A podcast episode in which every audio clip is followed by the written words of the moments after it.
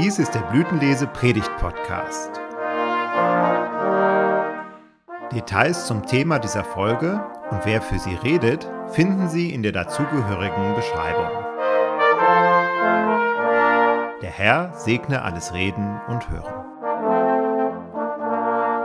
Gnade sei mit euch und Friede von Gott, unserem Vater und dem Herrn Jesus Christus. Amen. Das Wort Heiliger Schrift, das diese Predigt auslegt, ist die Epistel, wie wir sie gerade gehört haben, aus dem ersten Brief des Paulus an die Korinther im vierten Kapitel. Lasst uns beten. Herr Heiliger Geist, erleuchte die Herzen deiner Gläubigen, auf dass die Worte des Paulus an die Korinther zu Worten an uns werden. Amen. Liebe Brüder und Schwestern, in Korinth entzweit sich die Gemeinde. Die einen sagen, ich gehöre zu Paulus. Die anderen sagen, ich gehöre zu Apollos. Und die dritten sagen, ich gehöre zu Kephas. Und das natürlich jeweils mit der Haltung, wir und unser Apostel, wir haben Recht und vertreten den einzig wahren Glauben. Auf diesen Streit reagiert Paulus und schreibt den Korinthern mit gerade noch höflichen Worten, mir doch egal, was ihr von mir denkt. Eure Meinung, die Meinung eines menschlichen Gerichtes, nicht mal meine eigene Meinung über mich selbst ist wirklich entscheidend. Es kommt ganz darauf an, was Jesus von mir denkt. Das ist nicht nur ein Ausdruck von Bescheidenheit, sondern ich halte das auch für eine direkte Anwendung von dem, was Paulus die Geheimnisse Gottes nennt. Paulus beginnt seinen Abschnitt mit den Worten, Dafür halte uns jedermann, für Diener Christi und Haushalter über Gottes Geheimnisse. Das Wir in diesem Satz bezeichnet die Apostel. Sie sind Haushalter oder Verwalter von Gottes Geheimnissen. Und damit ist eine bestimmte Rolle gemeint, die Prediger haben. Aber auch wir alle Getauften haben diese Haltung gegenüber der Welt. Und zwar ist das ein bisschen so wie großer Bruder sein. Diejenigen von euch, die jüngere Geschwister haben, werden das schnell verstehen. Als das ältere Kind kommt man schon mal in die Situation, dass man Geheimnisse der Eltern kennt.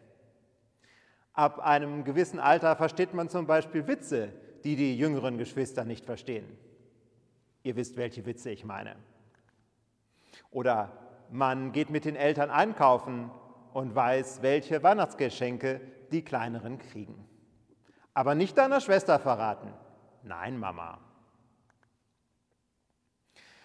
Auf ganz ähnliche Weise trägt und versteht die Kirche Geheimnisse Gottes die der Welt verborgen sind. Das folgende trägt drei Überschriften, nämlich Treue, Vergebung und Wert.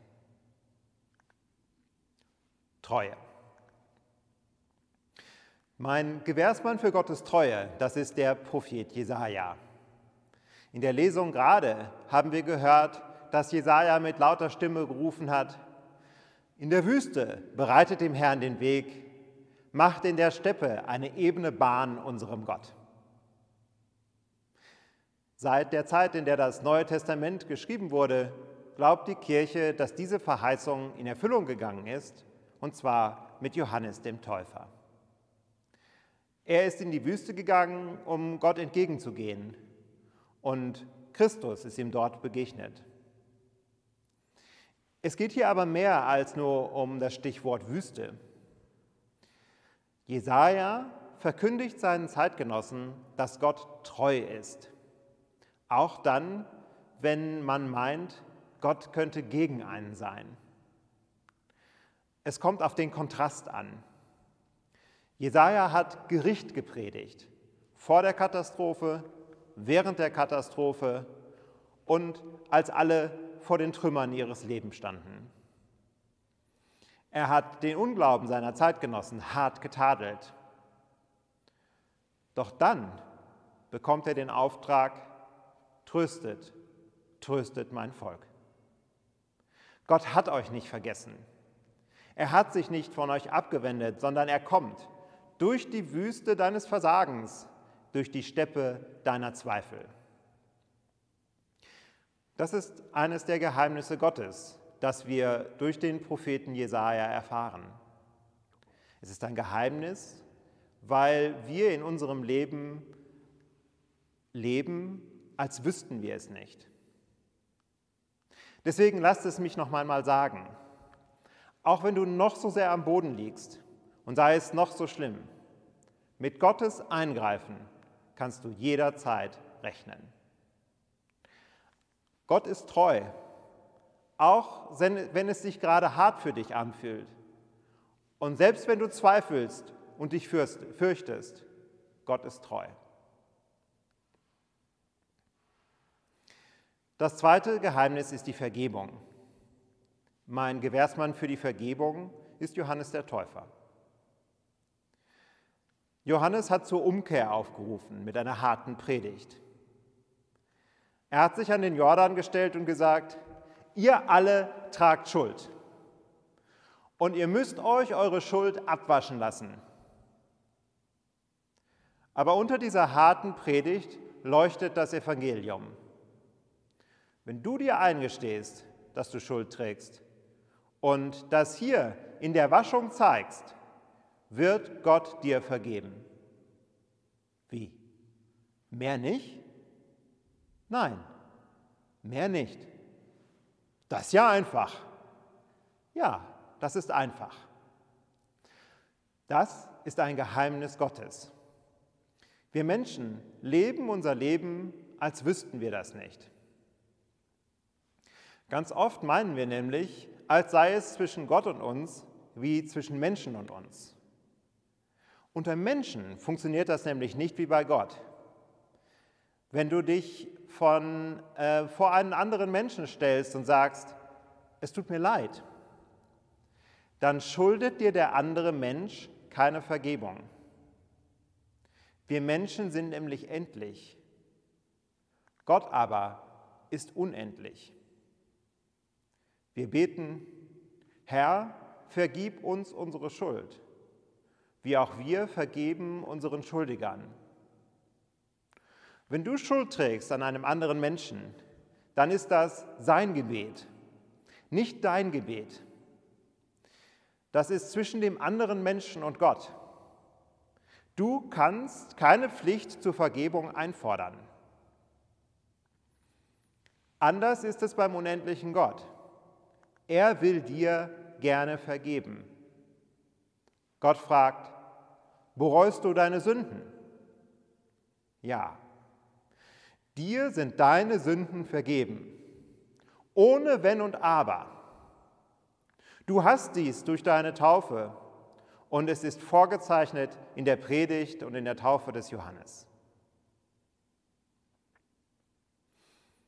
Im letzten Abschnitt soll es um den Wert gehen, darum, dass du wertvoll bist. Ich bin darauf gekommen, weil ich eine Talkshow gesehen habe. Das ist so eine amerikanische Show und die lebt davon, dass der Showmaster witzig und charmant Fragen aus dem Publikum beantwortet. Insbesondere geht es in dieser Show immer wieder gerne um Beziehungsfragen.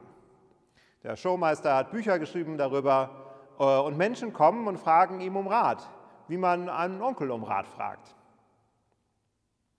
Da ist also diese junge Frau und sie erzählt, dass ihr Freund sich nicht wäscht.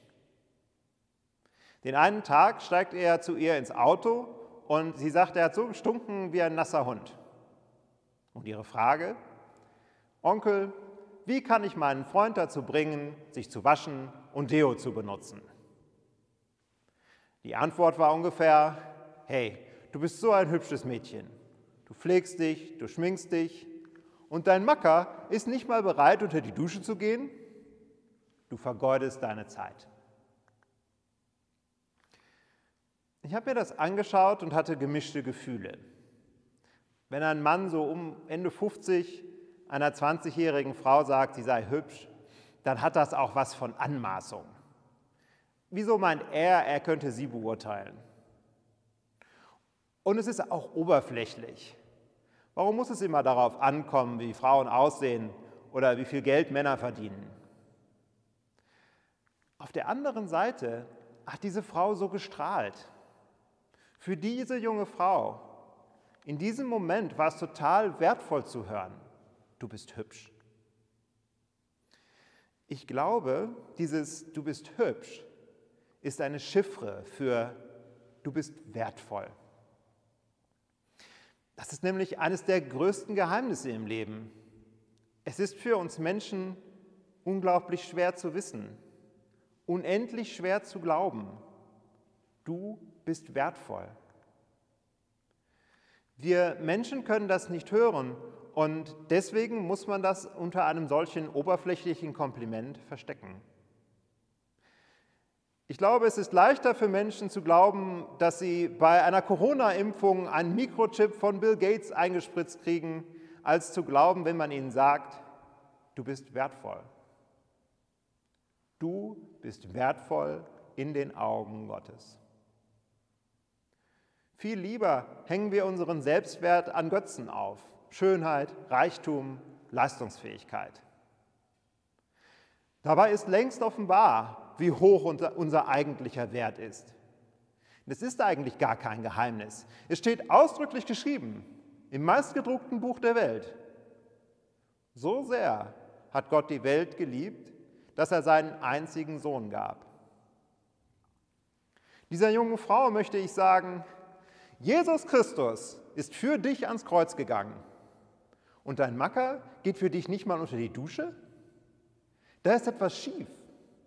Da ist was nicht in Ordnung. Du bist es wert, dass er sich um dich bemüht. Wenn dein Selbstwert in Frage steht, dann erinnere dich daran, dass du diese Geheimnisse kennst, dass Gott treu ist, auch wenn du ganz unten bist, dass seine Vergebung aus unendlichem Reichtum kommt und immer für dich bereit ist und dein Wert, der steht bei Gott nie in Frage. Selbst wenn dein Selbstwert schwankt, dann schau auf Christus. Da siehst du, wie wertvoll du bist. Und der Friede Gottes, der höher ist als alle Vernunft, bewahre eure Herzen und Sinne in Christus Jesus. Amen.